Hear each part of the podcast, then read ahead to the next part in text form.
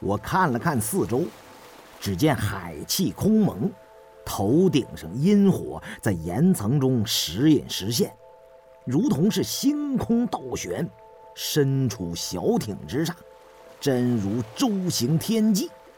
遍目极望，也看不见这片归墟之水的边际，东西南北似乎全都一样，真不知是何方才是渡处。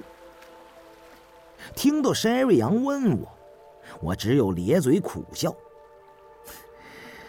这地方真够大的，咱们要是有只脚踏船就好了，凭两膀子傻力气，想把救生艇划出去，可是痴人说梦啊！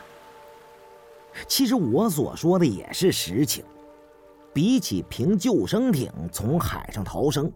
以及如何从这混沌无边的归墟之海返回真正的海面，如何长时间的持续的用艇上木桨来划水，才是首要的问题。而且这小艇如何经得住时有时无的海涌呢？谁又知道海中还有没有吞舟之鱼呢？明叔听我这么一说，更增添了忧虑了。哎呀，什么归墟去墟了？佛经上说弱水三千，非喜难渡啊！咱们定是掉入了弱水之中了。弱水就是喜水呀，不会有出口生门呐！谁也别想活着回去了。可怜我那乖女儿阿香啊！被你们拐去了美国，今后谁还能去照顾他啦？哎，弱水，那就是个比喻，世上哪会真有弱水呀？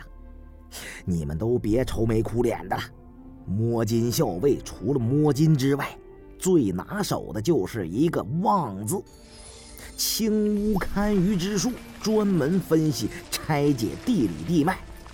海眼是南龙海气凝结的所在。风水中说“死水不藏龙”，此地龙火海气之盛，天下无双。要是死水，就不会有这般规模的龙气了。所以依我之见，龟墟底下肯定是活水。不过这是一。